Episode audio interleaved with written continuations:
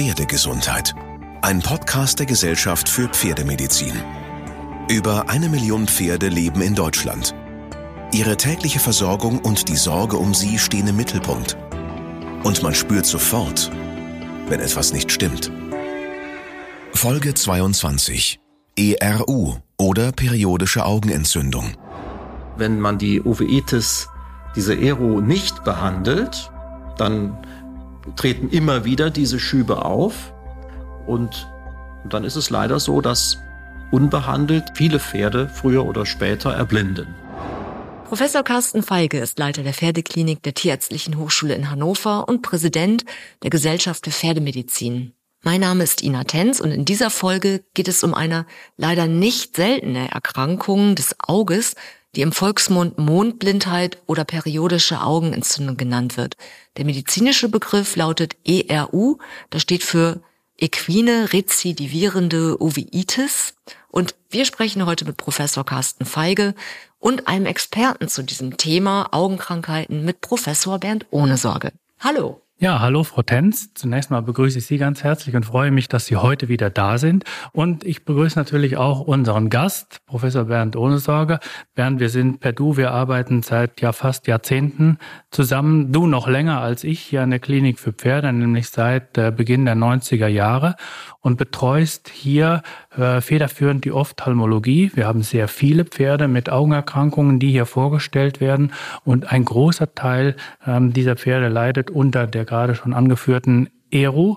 Und Bernd, du hast dich sehr intensiv damit befasst, ähm, führst die Operationen äh, in diesem Zusammenhang hier in der Klinik durch. Deswegen freue ich mich, dass du heute zur Verfügung stehst und hier beim Podcast mitwirkst. Vielen Dank, dass du da bist und ich glaube, wir können schon losgehen. Direkt. Ja.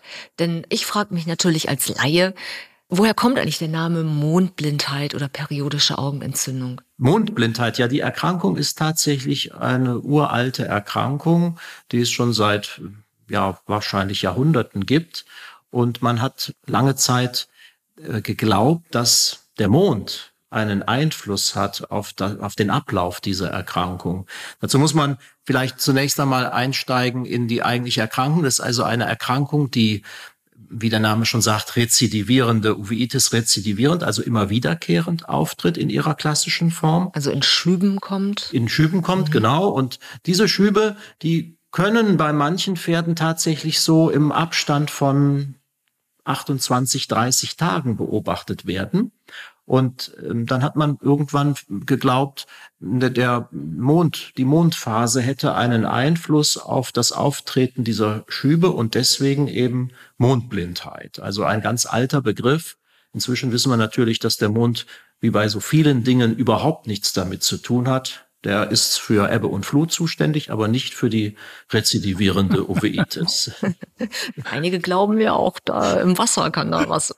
Aber gut, äh, das gehört definitiv nicht hierher.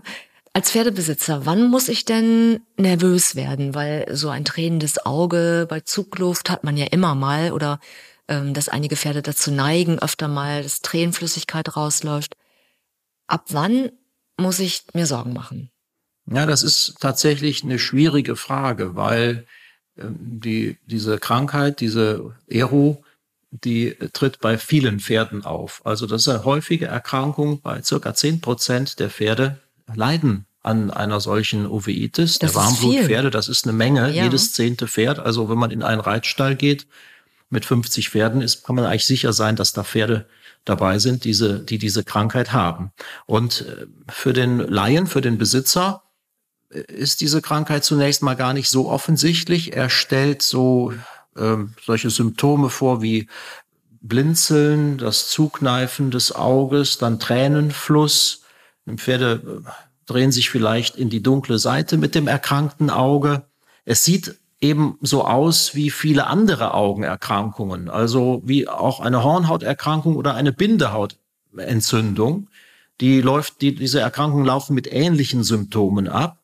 Also vor allen Dingen klassischerweise ähm, verwechselt man das mit einer Bindehautentzündung. Mhm. Und die ist ja bekannterweise zunächst einmal bei Menschen erstmal nicht so ein großes Problem. Wenn aber das Pferd jetzt ähm, nicht an einer Bindehautentzündung, sondern an einem Schub der equinen rezidivierenden Uveitis erkrankt ist, dann droht Gefahr.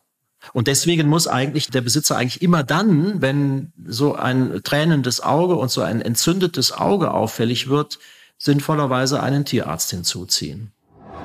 Dieser Podcast wird von der Pferdegesundheit von Böhringer Ingelheim unterstützt. Das Leben von Tieren und Menschen ist auf tiefe und komplexe Weise miteinander verbunden. Böhringer Ingelheim ist überzeugt, wenn Tiere gesund sind, sind auch die Menschen gesünder. Das Ziel des forschenden Familienunternehmen Böhringer Ingelheim ist es, die Gesundheit und das Leben von Menschen und Tieren durch die Prävention von Infektionskrankheiten, die Förderung von Tierwohl und die Stärkung der Bindung von Mensch und Tier zu fördern. Ist denn der Verlauf der Erkrankung immer gleich und bei allen Rassen auch gleich oder gibt es auch äh, milde Formen, die man einfach nur ich sag mal, tolerieren kann oder wo man vielleicht auch gar nicht, wenn man nicht untersucht, dahinter kommt? Oder ist es immer im Verlauf fortschreitend und schnell, ich sag jetzt auch mal gefährlich werden, weil die Pferde können ja erblinden? Das ist das Risiko, dass diese Erkrankung eben diesen Schüben verläuft, klassischerweise. Und ähm, man kann allerdings kaum vorhersagen, ähm, wie häufig diese Schübe, diese Entzündungsschübe auftreten und wie schwer sie verlaufen. Das ist auch ein Problem, einzuschätzen, wie gefährlich sie ist. Deswegen, sie kann prinzipiell immer gefährlich sein, deswegen muss sie auch immer behandelt werden. Es gibt Rasseunterschiede, es gibt ähm, diese klassische Form der Augenentzündung bei unseren Warmblutpferden oder auch bei Kaltblutpferden, bei Isländern sehen wir hier in unserer Klinik relativ häufig diese Erkrankung. Und dann gibt es äh, eine Sonderform, von der sind äh, vor allen Dingen ähm, Appaloosas und Knappstrupper zum Beispiel betroffen. Das sind, wir nennen sie die Pünktchenpferde, also die Pferde, ja. die diese, diese Pünktchenzeichnung haben. Die haben tatsächlich eine, eine andere Verlaufsform, die ist eher äh, ja, subklinisch, also die verläuft eher so im Verborgenen, chronisch fortschreitend.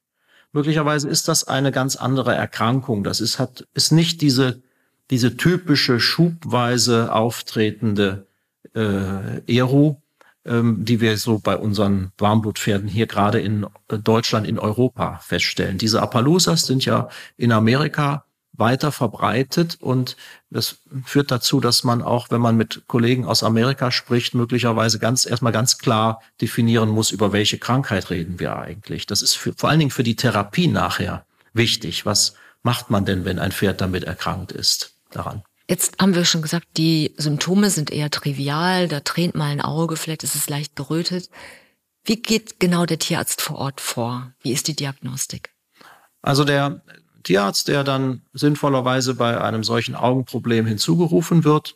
Der schaut sich natürlich auch erstmal das Auge von außen an, schaut, ob die Augen gleich groß sind und ähm, die Umgebung des Auges. Und dann muss er mit Hilfsmitteln, mit einem Ophthalmoskop, also mit einem, mit einem Spezialgerät, versuchen, in das Auge hineinzuschauen und die Strukturen von, von vorne, also von außen nach innen untersuchen.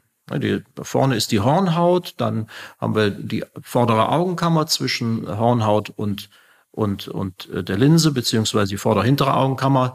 Äh, durch die Pupille sieht man dann die Linse und hinter der Linse befindet sich der Glaskörper und am, am, ganz am Augenhintergrund dann die Netzhaut, die Retina. Und diese Strukturen werden bei einer solchen Untersuchung mit einem Spezialgerät, mit einem Ophthalmoskop oder mit einer Spaltlampe dann nach und nach untersucht und auf Veränderungen hin und äh, geprüft. Also bei einer normalen Bindehautentzündung wäre das alles intakt und ähm, würde man nichts finden. Aber wenn eben Hinweise bestehen auf ERU, dann sieht man dort Veränderungen. Wo genau? Ja. Also bei einer Bindehautentzündung hat man eben normalerweise nur gerötete Bindehaut, also da ist das rot, da tränt das Auge und das, man hat Augenausfluss und auch Blinzeln. Wenn man dabei jetzt bei einer ERU äh, die weitere Untersuchung macht, dann ist vor allen Dingen auffällig, dass die Pupille eng steht. Also auch im Dunkeln bleibt die eng, wo sie ja normalerweise aufgeht. Das ist eigentlich so der, auf, der auffälligste Befund. Und äh, häufig bildet sich auch in der vorderen Augenkammer, also zwischen Hornhaut und Linse, in den Augenkammern, bildet sich ein Erguss, bildet sich Fibrin oder sogar Eiter oder vielleicht sogar Blut Im Auge. Dass man dann in der vorderen, in der Augenkammer, in, den, in der vorderen Augenkammer feststellen kann. Und ähm, ja, das sind eigentlich so die Hauptbefunde. Ist diese Augenuntersuchung kompliziert? Also ich mache jetzt mal Rückschlüsse, wenn wir Menschen zum Augenarzt gehen, dann kriegt man erstmal Tropfen in die Augen, damit die Pupillen sich weiten und besser untersucht werden kann. Müssen Pferde dafür sediert werden oder ähm, ist es schmerzhaft? Das hängt natürlich sehr vom Pferd ab. Es gibt Pferde, bei denen kann man auch sehr gut ohne Sedierung eine solche zunächst mal einfache Augenuntersuchung durchführen. Manche Pferde, für manche Pferde ist das unangenehm, dann ist eine Sedierung hilfreich, um das in Ruhe sich anschauen zu können. Ja, die Pupillenweitstellung ist ein Schritt bei der weiterführenden Untersuchung und dann würde man zum Beispiel auch feststellen bei der ERO, dass trotz Eingabe eines Präparates, das die Pupille weit stellt, die zunächst einmal noch verengt bleibt. Das muss man dann entscheiden, also welche Untersuchungsschritte dann noch angesetzt werden. Aber die eigentliche Entzündung, die innere Entzündung des Auges zu erkennen, ist verhältnismäßig einfach, wenn man hineinschaut mit diesen mit einem Ophthalmoskop ins Auge. Sind denn die Schäden reversibel, die bereits vorhanden sind? Also wir sprechen ja jetzt über diese akuten Symptome, also die Symptome, die akut bei so einer in so einem Entzündungsschub zu beobachten sind. Und die dann vermutlich nach und nach einfach Schäden verursachen, die dann zu der Erblindung führen, oder? So ist es, genau. Diese Pupillenengstellung zum Beispiel, die ist reversibel. Also wenn die Entzündung abklingt, dann öffnet sich auch wieder die Pupille auch unter dem Einfluss von Medikamenten, zum Beispiel Atropin ist da das gängige. Auch der Erguss in die Augenkammer, also in den Bereich vor der Linse, der resorbiert sich üblicherweise, wenn die Entzündung abklingt. Nicht reversibel sind dann allerdings äh, die Schäden, häufig die Schäden an der Linse, also wenn es im Rahmen dieser Erkrankung zu einer Linsentrübung, zu einer Katarakt kommt dann äh, bleibt die bestehen, diese fleckenförmige oder vollständige Trübung der Linse. Oder auch wenn Reste von der, von der Iris, die Iris formt ja die Pupille, die ist äh, eng gestellt bei der Entzündung und neigt dann dazu, auf der Vorderfläche der Linse zu verkleben. Und wenn die Pupille sich dann wieder öffnet, dann bleiben zum Teil Reste von dieser Iris auf der Linsenvorderfläche kleben. Und das sind die irreversiblen Schäden. Und das sind auch die, die Befunde, die man äh, feststellen kann in der Zeit, wo das Pferd gerade nicht an einem akuten Entzündungsschub erkrankt ist. Vielleicht kannst du kurz erklären, Bernd, wie sich das auf das Sehvermögen auswirkt. Wir haben jetzt gesagt, eben der akute Entzündungsschub ist das eine, aber dann bleiben ja diese Residuen und was haben die für einen Einfluss auf das Sehvermögen des Pferdes? Ich glaube, das wäre auch noch wichtig zu erläutern. Wenn wir jetzt also bei den bei den bleibenden Schäden sind, dann ist natürlich die Linsentrübung, eine fortschreitende Linsentrübung negativ für das Sehvermögen. Das ist bei Menschen der graue Star. Also da weiß man, aha, dann kann man irgendwann nicht mehr so richtig sehen. Diese Verklebungen der Iris auf der Linsenfläche, die sind normalerweise eher klein. Das heißt, die stören das Pferd wahrscheinlich gar nicht so sehr. Das Hauptproblem, was eben für das Sehvermögen eintreten kann, ist, dass sich bei der Entzündung die Netzhaut ablöst von, vom Augenhintergrund. Das heißt, dann schwimmt plötzlich im fortgeschrittenen Stadium die, die Netzhaut, mit der wir ja sehen, im Glaskörper frei und dann kann sie nichts mehr sehen. Dann sind die Pferde erblindet. Das ist also das, eines der gefürchteten Komplikationen im weiteren Verlauf dieser Erkrankung. Worst Case. Mhm. Wie hoch ist der Anteil von Pferden, die tatsächlich erblinden? Wenn man die Uveitis, diese Ero nicht behandelt, dann treten immer wieder diese Schübe auf und dann ist es leider so, dass unbehandelt viele Pferde früher oder später erblinden. Das zeigt ja den Schweregrad und die Ernsthaftigkeit der Erkrankung. Und das zeigt auch, dass man eigentlich, sobald sich Symptome in diese Richtung zeigen, eigentlich der Tierarzt äh, konsultiert werden sollte. Eigentlich können wir es verallgemeinern und können sagen, die Augenerkrankung ist fast immer ein Notfall. Also sollte abgeklärt werden, was dahinter steckt, mhm. damit man eben das nicht verpasst, diese Diagnose zu stellen und die Schäden am Auge weitgehend vermieden werden können. Gilt denn hier wirklich je früher, desto besser? Also wenn man dann direkt beginnt mit der Behandlung, kann man den Verlauf, ich sag mal, nicht stoppen vermutlich, aber doch sehr aufhalten? Also es gibt zwar Einzelfälle, wo wirklich die Pferde nur einen Schub zeigen, der auch relativ milde verläuft und dann vielleicht auch kaum noch wieder einen neuen Schub oder selten oder es lange Zeit dauert, bis ein zweiter Schub auftritt. Aber wie der Name periodische Augenentzündung oder Mondblindheit sagt, üblicherweise treten die Schübe dann in monatlichem Abstand auf und bei jedem Schub gibt es neue Schäden. Mhm an, an den Strukturen im Auge. Und je früher man dann in so einem akuten Stadium die Behandlung einleitet, desto besser kann man bleibende Schäden verhindern, weil dann die Ver Verklebung zum Beispiel der Iris auf der Linsenvorderfläche nicht stattfindet oder es auch nicht zu der Trübung der Linse kommt. Was weiß man über die Ursachen?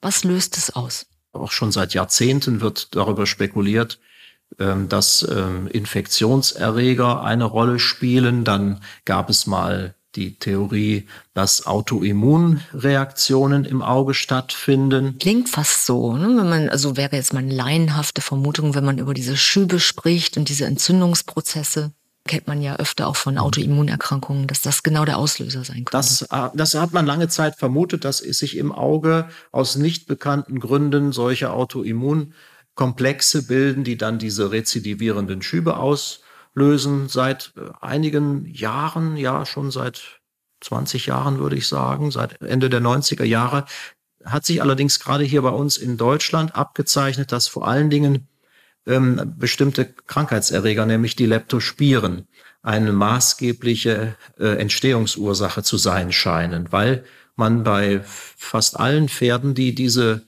äh, diese Eru zeigen in ihrer klassischen Form, diese Erreger auch nachweisen kann oder auch Rückstände von diesen Erregern, also DNA oder auch Antikörper direkt im Auge. Also Leptospiren gehören zu der Gruppe der Bakterien oder Viren? Das sind Bakterien, das sind Bakterien, die so im Umfeld des Pferdes eigentlich überall vorkommen und kaum zu vermeiden sind, weil die Leptospiren klassischerweise bei Kleinnagern, also Ratten und Mäusen, äh, zu finden sind und die diese Tiere erkranken nicht direkt klinisch, sondern äh, scheiden diese Erreger über vor allen Dingen über den Urin aus und dann kann man sich vorstellen, dass die Pferde diese Erreger auch mit Einstreu, mit Heu und Stroh, das sie fressen, aufnehmen können. Und dann kommt es wahrscheinlich irgendwann zu einer solchen Infektion mit diesen Erregern.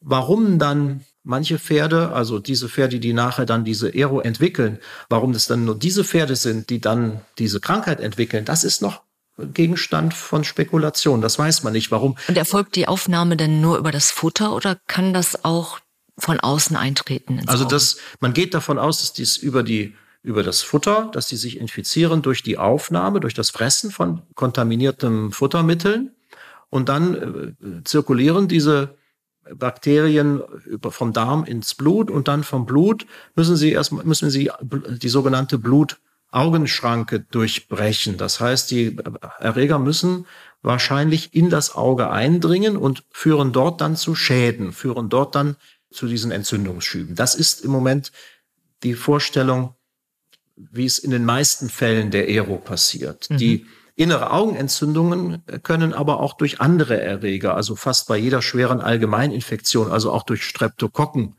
äh, ausgelöst werden. Aber es ist schon sehr auffällig, dass man Leptospiren, Rückstände fast immer im Inneren des Auges, wenn man also dann das Innere des Auges oder das Kammerwasser untersucht nachweisen kann. Kann es auch sein, also jeder, der ja mal so eine Tränenkanalspülung gesehen hat und weiß, man beginnt im Grunde in den Nüstern, dort ist der Eingang zum Tränenkanal, dass auch das eine Eintrittspforte sein könnte, wenn die Pferde so mit der Nase im Heu und Stroh räubern oder ist das nicht möglich wegen der Augen, was sagt, Augenblutschranke? Also dass tatsächlich die Leptospiren von direkt lokal von außen über die Tränenflüssigkeit, über Kontakt von Material im Auge ins Auge hinein geraten können, das ist, äh, das ist eher unwahrscheinlich, weil ja auch ständig Tränenfluss da ist. Es geht eigentlich eher weg vom Auge. Der Tränenfluss äh, spült eher Krankheitskeime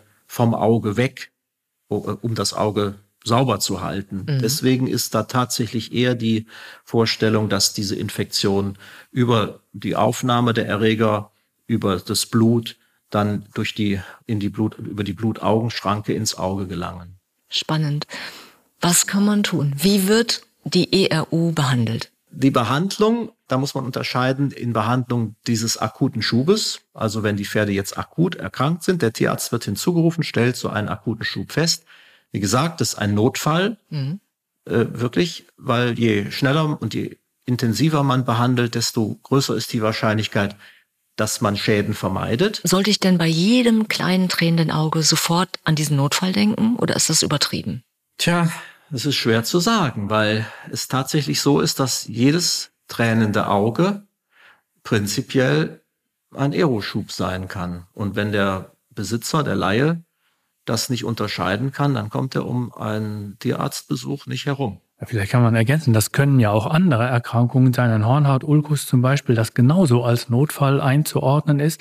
Also insofern ist mit Erkrankungen oder Symptomatik am Auge, die der Besitzer selber feststellt, eigentlich nicht zu spaßen. Und das ist durchaus sinnvoll, ähm, sehr früh bei Feststellung von Augenbefunden einen Tierarzt zu kontaktieren. Mhm.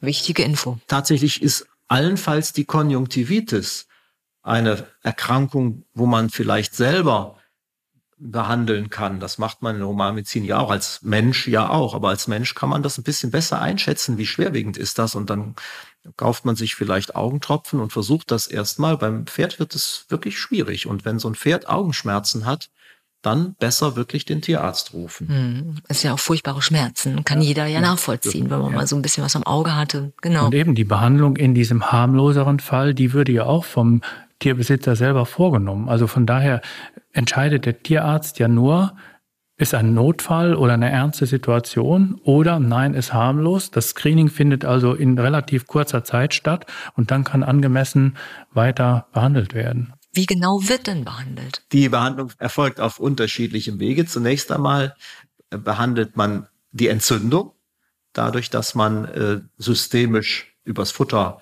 schmerzlindernde, entzündungshemmende Präparate geben kann, nicht steroidale Antiphlogistika.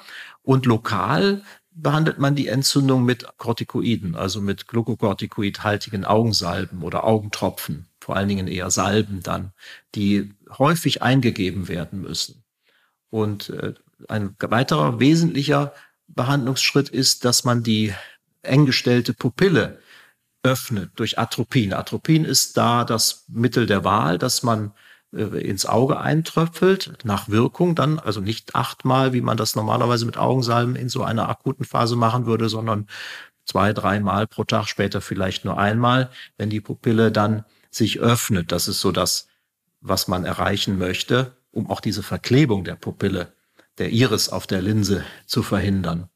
Diese Engstellung, diese Miosis, wie wir das nennen, diese Engstellung der Pupille ist auch extrem schmerzhaft. Also das Weitstellen der Pupille führt auch dann zum Abklingen der Schmerzen.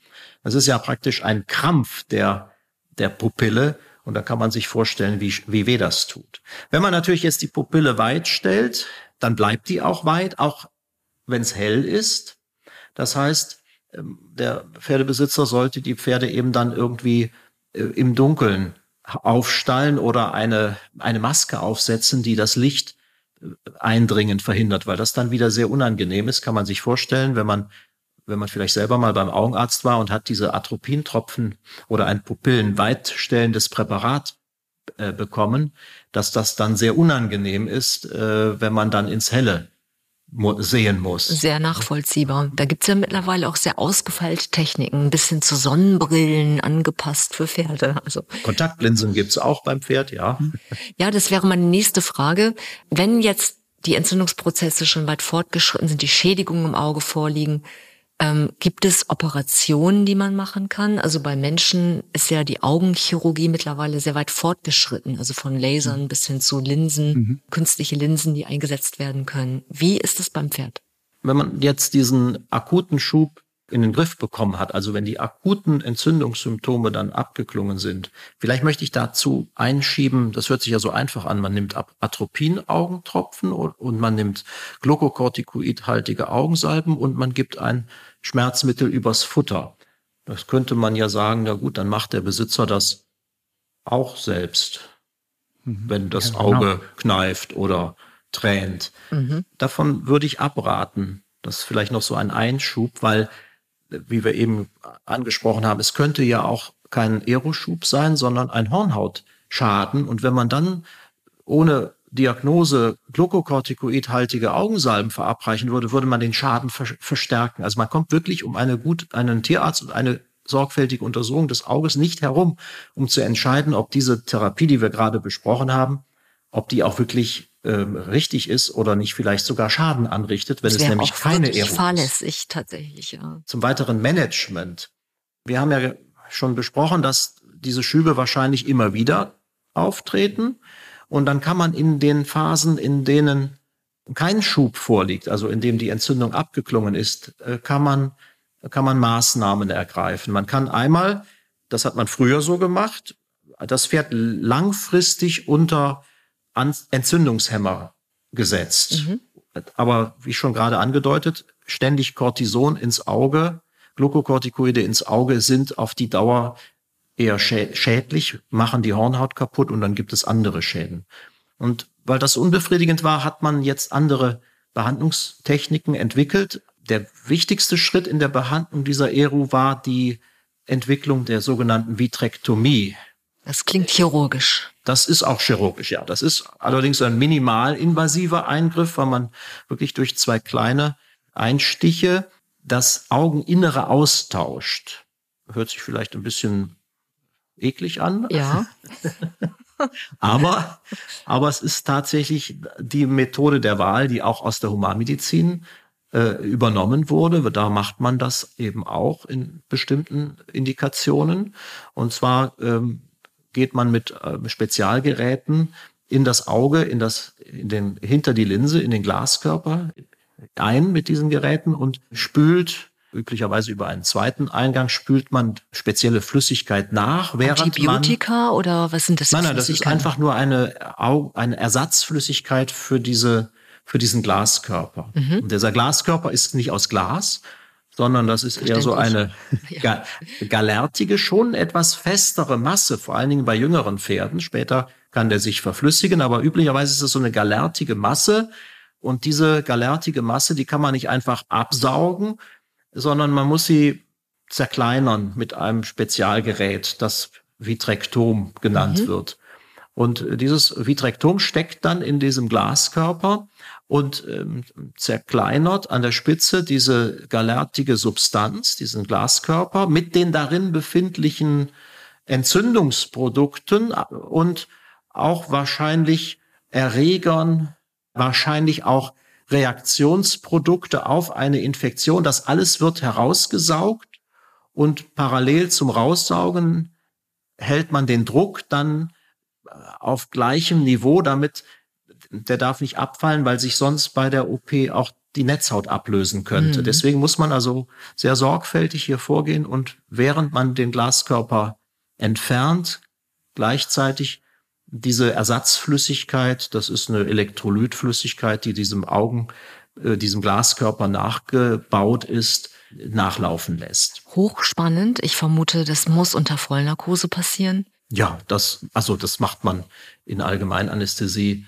Ähm, Pferde werden so gelagert, das dauert eine knappe Stunde ungefähr. Dann hat man hier diesen, diesen Austausch. Es ist kein direkter Austausch, es ist eine hochgradige Verdünnung dieses Glaskörpers. Klingt wirklich aufwendig und hochspannend, dass das funktioniert. Darf ich kurz nach den Kosten fragen? Für die Operation eines Auges muss man so um die 4.000 Euro, 4.500 Euro rechnen. Also so zwischen dreieinhalb und 4.500 Euro liegt man nach derzeitiger Gebührenordnung.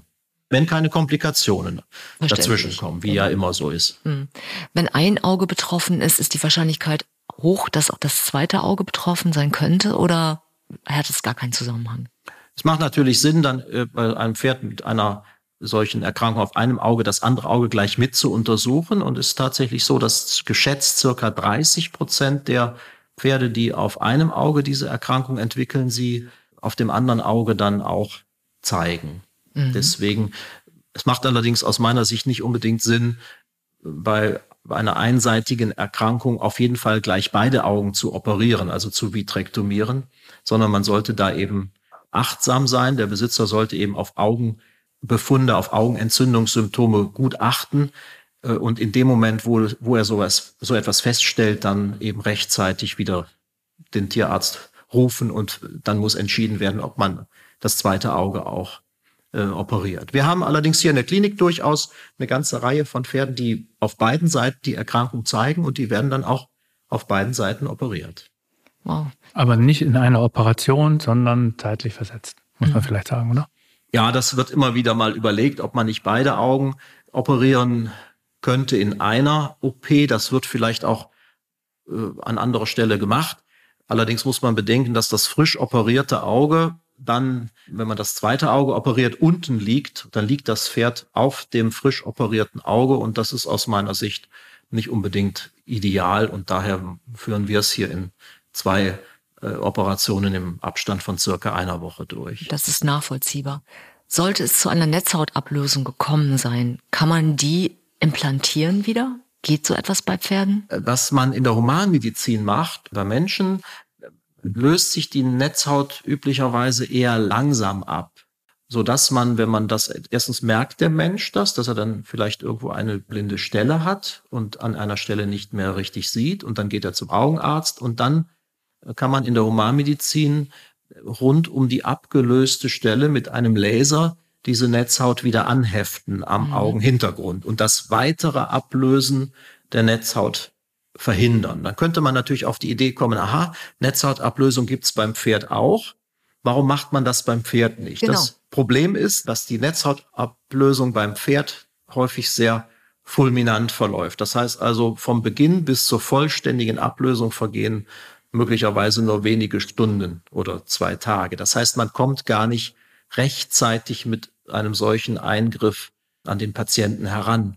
Und die Netzhaut, die schon abgelöst ist, die kann man nicht mehr festtackern. Nur das, was noch fest ist, um die Ablösung drumherum könnte man etwas fixieren, aber was erstmal ab ist, das kriegt man nicht wieder dahin, wo es hingehört. Verstehe. Dann ist das Pferd blind. Dann hängt die Netzhaut praktisch nur noch am, an der Sehnervpapille, also da, wo die ganzen Nervenfasern hinführen, da hängt diese Netzhaut dann noch fest. Und Blindheit, auch die vollständige Blindheit, ist ja definitiv lebenszeitverkürzend. Ich weiß, es gibt Ausnahmen, muss man auch sicherlich an dieser Stelle mhm. sagen.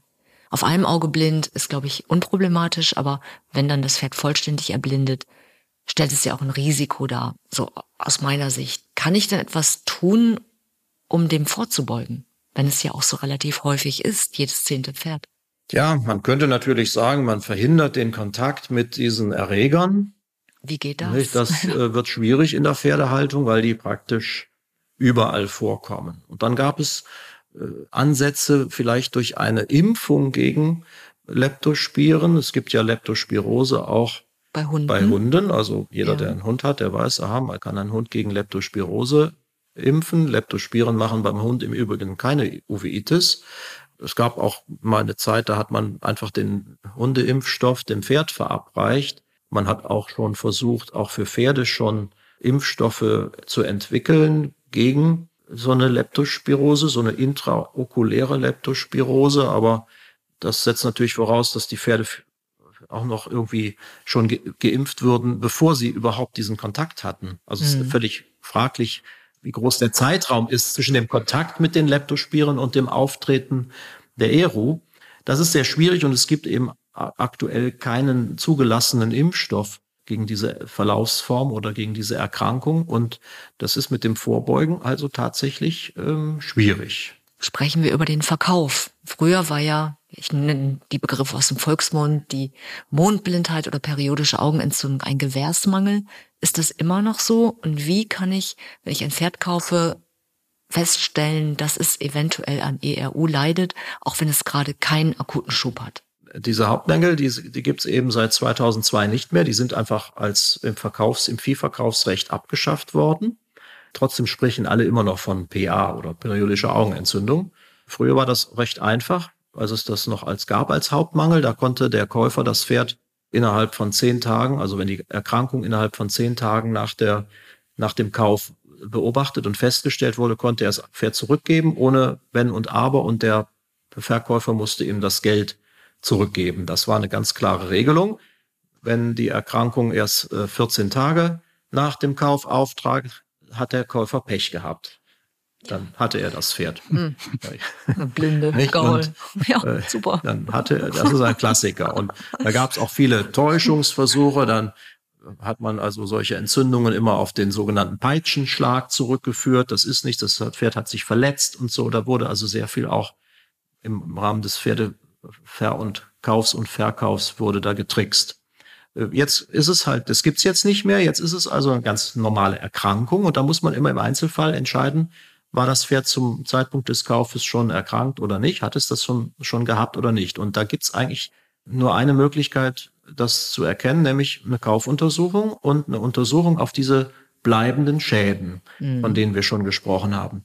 Kaum jemand wird ein Pferd mit akuten Augenschmerzen zum Verkauf anbieten. Also im Schub ein Pferd zu verkaufen, das mag vielleicht vorkommen, aber es passiert ja alles, ist alles möglich, aber das ist eigentlich eher nicht der Fall. Also man muss diese chronischen Veränderungen, diese bleibenden Schäden in dieser entzündungsfreien Phase erkennen, wie zum Beispiel solche Anhaftungen auf der Linsenvorderfläche oder eine Linsentrübung oder, oder irgendwelche Strukturen in der vorderen Augenkammer, Entzündung, Entzündungsprodukte im Glaskörper, die Netzhautablösung.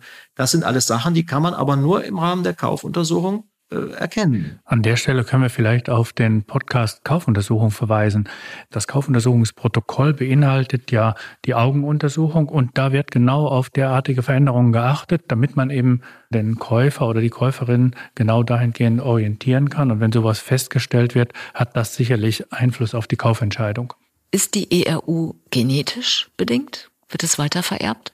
Also dazu haben wir selber äh, Studien durchgeführt hier in Zusammenarbeit mit dem Institut für Tierzucht und äh, da haben wir festgestellt, dass es schon eine genetische Disposition gibt. Das heißt, dass also manche Pferde aufgrund ihrer Immunreaktionslage, also zur Neigung Interleukine zu bilden, solche Entzündungsmediatoren zu bilden, manche Pferde da eine genetische Disposition zu haben, anders zu reagieren als die Pferde, die keine Ero entwickeln. Das heißt also, es ist kein Erbfehler, aber es scheint eine genetische Disposition zu geben. Welche noch neuen Forschungsansätze, die auch noch gar nicht so spruchreif sind, gibt es zu diesem Thema? Können Sie uns da ein paar Einblicke geben? Also ja, Impfung hatten wir schon angesprochen, ist vielleicht eine Option. Genau, das mhm. könnte man überlegen. Und äh, dann haben wir hier in Zusammenarbeit mit dem Zentrum für Infektionsforschung Studien begonnen. Da betrachten wir sogenannte NETs, also NETS.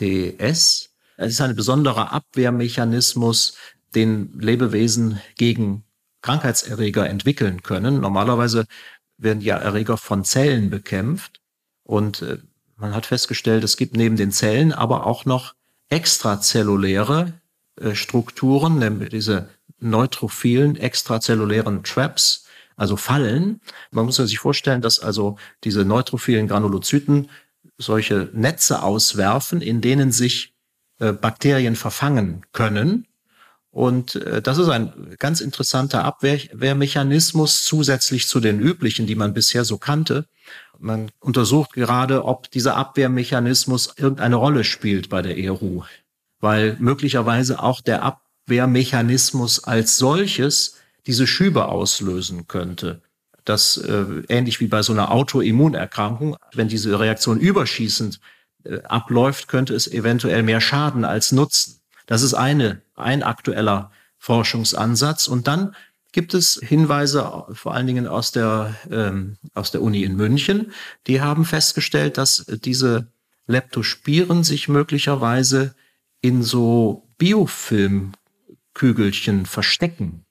Das heißt also, man hat solche Strukturen im Glaskörper, im Auge gefunden, die sehen so aus wie kleine Globuli, wo möglicherweise Leptospiren drin sitzen, die sich mit einem Biofilm schützen. Biofilm ist ja eine ganz spannende Sache und dann könnte man sich vorstellen, dass diese Erreger, die in diesem Biofilm sitzen, durch bestimmte Mechanismen rezidivierend aus diesen Strukturen heraus diese Entzündungsschübe auslösen. Das sind so ganz aktuelle Überlegungen zu dieser Thematik. Super spannend. Professor ohne Sorge. Ich kann mich ganz herzlich nur bei Ihnen bedanken für diese Einblicke, diese Ausblicke. und diese spannenden Informationen zu dieser ja sehr besorgniserregenden und bedrohlichen Erkrankung. Vielen Dank. Dem schließe ich mich nur an. Vielen Dank, Bernd, dass du heute da warst und so viel ja. ähm, über die Aero und dein Gebiet erzählt hast. Damit sind wir am Ende für heute. Vielen Dank allen, die dabei waren und bis zum nächsten Mal. In der nächsten Folge geht es um eine Erkrankung, die nur Schimmel betrifft. Das equine Melanom. Was sind erste Symptome? Wie werden die Melanome behandelt und welche neuen Ansätze der Forschung gibt es? Bis dahin empfehlen Sie uns gern weiter und schicken uns auch Ihre Themenwünsche. Einfach per Mail an podcast.gpm-vet.de. Also podcast.gpm-vet.de.